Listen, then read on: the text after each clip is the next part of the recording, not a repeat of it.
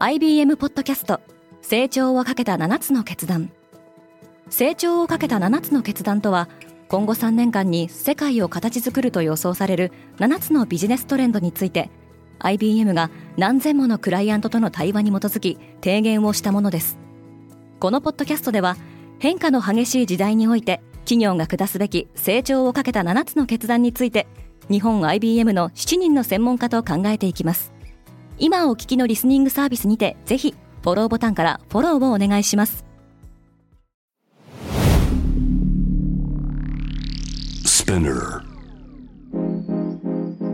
おはようございます。ケリーアンです。1月30日火曜日世界で今起きていること。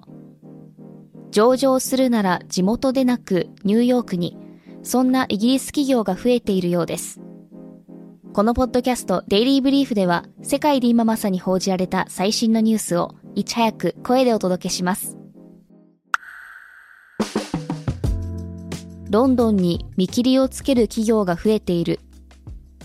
ファンタジースポーツのファンデュエルを運営するフラッターエンターテインメントが29日、ニューヨーク証券取引所に上場しました。フラッターはもともと LSE ロンドン証券取引所に上場しており、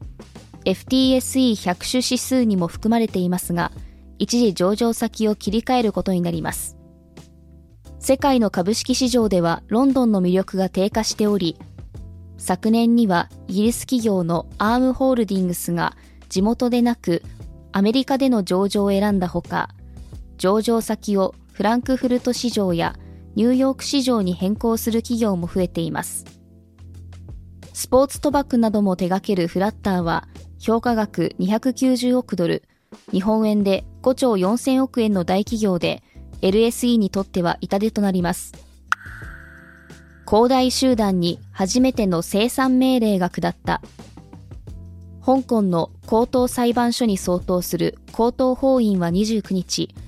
中国ディベロッパー大手、恒大集団に対して会社を生産するよう命じる判決を出しました。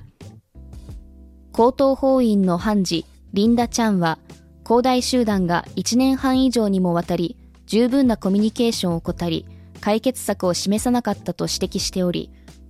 管財人としてアメリカに本社を置くコンサルティング会社、アルバレツマーサルを生産人に指名しています。2021年に債務不履行に陥ってからも経営再建を目指してきた恒大集団ですが、不動産不況が続く中国において状況の改善は見込めない状況です。アマゾンのロボット掃除機買収は不発に終わった。ロボット掃除機ルンバで知られるアイロボットは29日、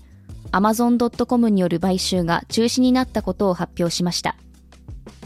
EU の規制当局からこの買収によってロボット掃除機市場における競争が妨げられるとして承認が得られなかったことによるもので、アマゾンからアイロボットに対し、9400万ドルの契約解除料が払われると報じられています。EU のこの判断は市場からは不満を持って受け入れられており、ウォールストリートジャーナルは規制当局の判断が伝えられた直後、アイロボットの株価は40%も下落したと報じています。ドロシーの靴を盗んだ男に有罪判決。アメリカ・ミネソタ州の裁判所で窃盗罪で有罪判決を受けた76歳の男は、2005年にジュディ・ガーランドミュージアムに侵入し、1939年のミュージカル映画、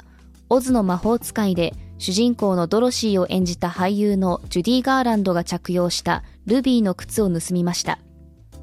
裁判の記録によれば、男はこの靴が映画で使われたものであることは知らず、本物のルビーが使われていると考えて闇のマーケットで売ろうとしましたが、レプリカであることが分かり手放したそうです。靴はその後行方不明となり、FBI が2018年にようやく発見しました。トイストーリーにインスピレーションを与えた玩具店が閉店へ。サンフランシスコにある家族経営の玩具店、ジェフリーズ・トイが86年の歴史に幕を閉じることになりました。映画トイストーリーにアニメーターの一人として関わったマシュールーンの家族が経営してきた店で、マシューは映画のアイディアを求めてよく店に足を運んでいたそうです。サンフランシスコのダウンタウンでは、パンデミックの余波や家賃などのコストの上昇、そして犯罪の増加を理由に多くの店が撤退しています。リスナーの皆さん、いつも聞いていただきありがとうございます。ここでデイリーブリーフチームからのお願いです。デイリーブリーフを今後も継続してお届けするためには皆様のサポートが必要です。サポートしてくださる皆様には様々な特典もご用意しております。概要欄の URL より詳細の確認をお願いします。皆様のサポートお待ちしております。ケリーアンでした。Have a nice day!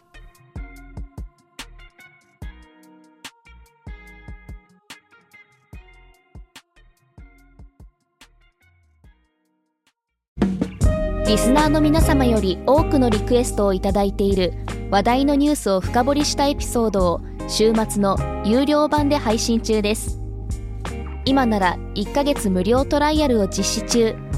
詳細は概要欄に記載しています。この機会にぜひ聞いてみてくださいね。感想ご意見もお待ちしています。